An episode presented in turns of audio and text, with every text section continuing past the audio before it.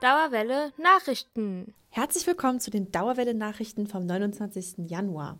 Mein Name ist Helene und das sind die News der Woche. Es gibt mal wieder Corona-News. Aber keine Sorge, diesmal sind sie sogar positiv. Okay, also positiv klingt in diesem Zusammenhang jetzt nicht so super. Sagen wir also gut. Es gibt gute Corona-News. Und welche News das sind, weiß unsere Redakteurin Marisa.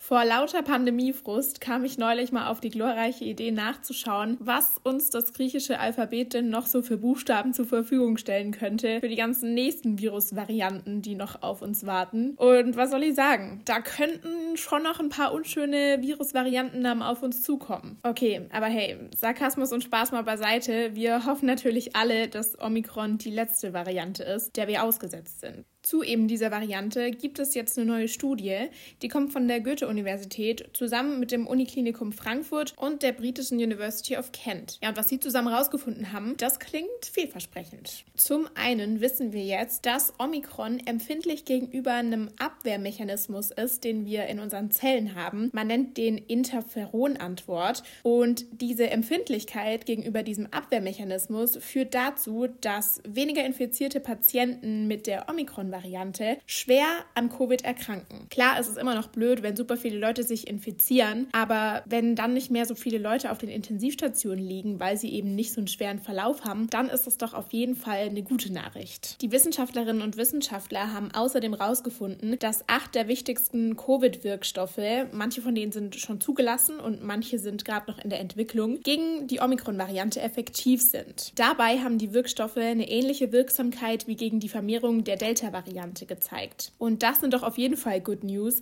denn zum einen können die Wirkstoffe, die im Moment schon eingesetzt werden, weiterhin eingesetzt werden, auch bei Infizierten durch die Omikron-Variante. Und die Entwicklung der Stoffe, die jetzt eben noch nicht auf dem Markt sind, muss nicht gestoppt werden, weil die ersten Ergebnisse gezeigt haben, dass sie auch gegen Omikron resistent sind. Bei all den guten News gibt es jetzt doch noch einen kleinen Downer. Die Wissenschaftlerinnen und Wissenschaftler, die an der Studie teilgenommen haben, weisen darauf hin, dass sich die Ergebnisse ihrer Studie jetzt natürlich nicht direkt auf die Situation der Patientinnen und Patienten übertragen lassen. Aber sie machen eben doch Hoffnung für den weiteren Kampf gegen das Virus und diese Hoffnung können wir doch gerade alle ziemlich gut gebrauchen. Wenn ihr noch mal genaueres zur Studie nachlesen wollt, dann könnt ihr das sehr gerne tun und zwar unter www.aktuelles.uni-frankfurt.de oder ihr klickt einfach auf den Link in der Beschreibung.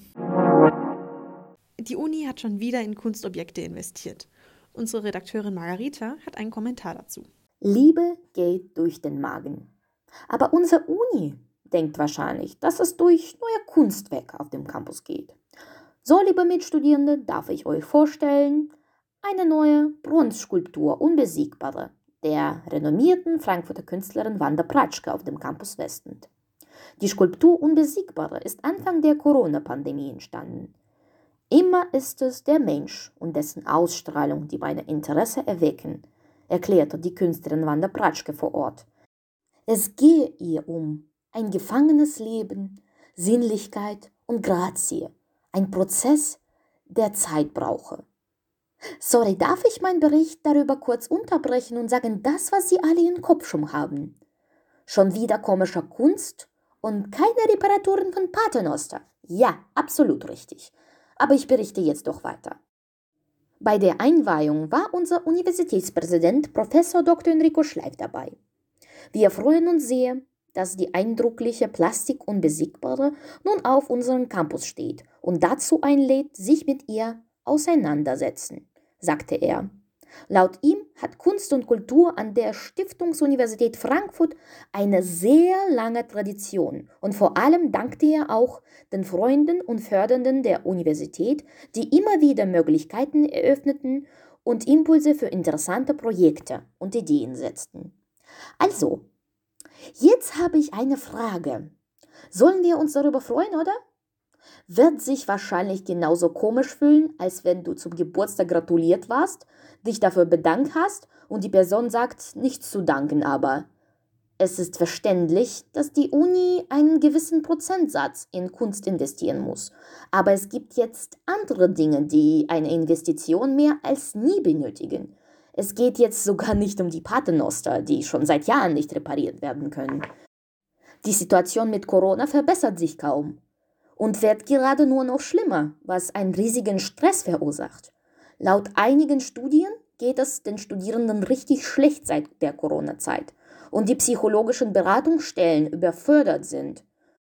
Wie kann man dann über neue Kunstwerke auf dem Campus so freudvoll erzählen, wenn statt Hilfe den Studierenden anzubieten, die wegen Corona Probleme haben, unser Uni am Campus neue Kunstwerke stellt? Auch wichtiger Punkt ist, dass fast alles wieder online ist und es gibt keinen Sinn, auf dem Campus zu sein.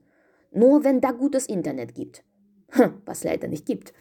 Also, sorry, dass ich jetzt wie wahrscheinlich eure Eltern spreche, die während Klausurphase euch kurz am Entspannen sehen und sagen sowas wie, schon wieder liegst du im Bett, wann lernst du ja überhaupt?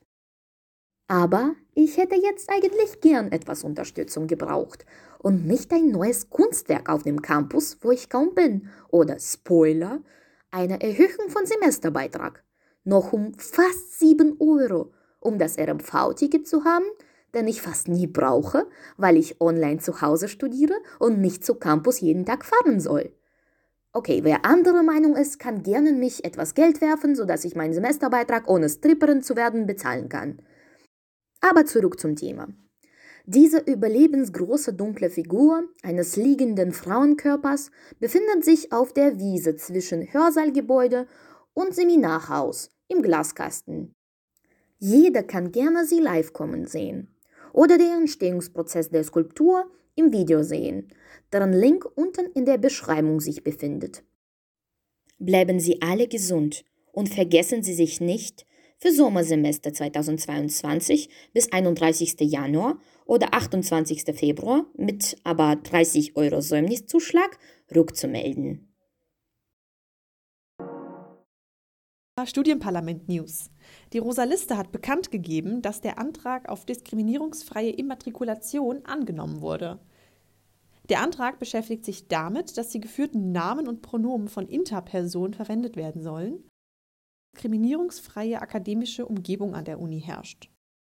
Inhaltet Punkte wie Angabe des Rufnamens, Geschlechts und die Anrede sollen bei der Immatrikulation ohne Nachteile im Bewerbungsprozess angegeben werden können bürokratischen Hürden bei Änderungen sollen verringert werden. Angenommen wurde, müssen somit jetzt die Fachschaftskonferenz und der Studierendenausschuss sich bei der Uni für die besagten Punkte einsetzen. Nachrichten für diese Woche. Die Radio Dauerwelle Nachrichtenredaktion wünscht euch wie immer ein schönes Wochenende.